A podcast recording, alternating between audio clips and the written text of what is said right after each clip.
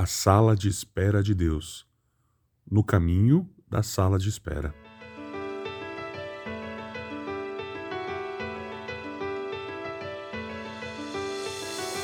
Uma sala de espera pode tornar-se um dos lugares mais solitários do mundo. No tempo que ali permanecemos, nem sempre experimentamos virtudes como paciência, paz, sabedoria e confiança.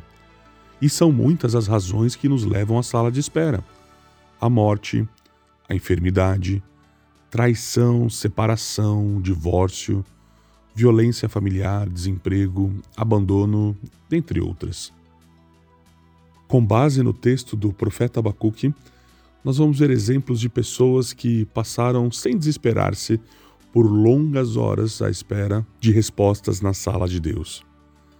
Esta série é uma adaptação do livro A Sala de Espera de Deus O Caminho do Desespero para a Segurança, do pastor Lisias Moura, publicado pela Mundo Cristão. Como nós falamos, algumas das razões, por exemplo, morte, enfermidade, separação, divórcio, o desemprego, são circunstâncias muito doloridas. E quando passamos por isso, frases como Deus tem um plano maravilhoso para a sua vida ou não desanimem, apenas orem e confiem, pois Deus é soberano, parecem não fazer muito sentido. É difícil entender porque Deus muitas vezes nos deixa numa longa espera, no silêncio, como se o tempo parasse. Duvidamos até da sua bondade, pois afinal estamos sofrendo. O profeta Abacuque também viveu uma experiência marcante em uma sala de espera.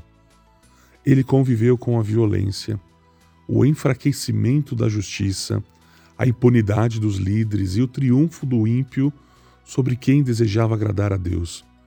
Como nós, ele também ansiava por respostas e dirigiu a Deus perguntas do mais profundo de sua alma.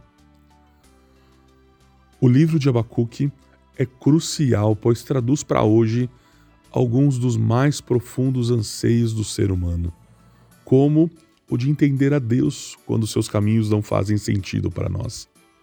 Deus, e somente Deus, é capaz de nos levar do desespero à esperança.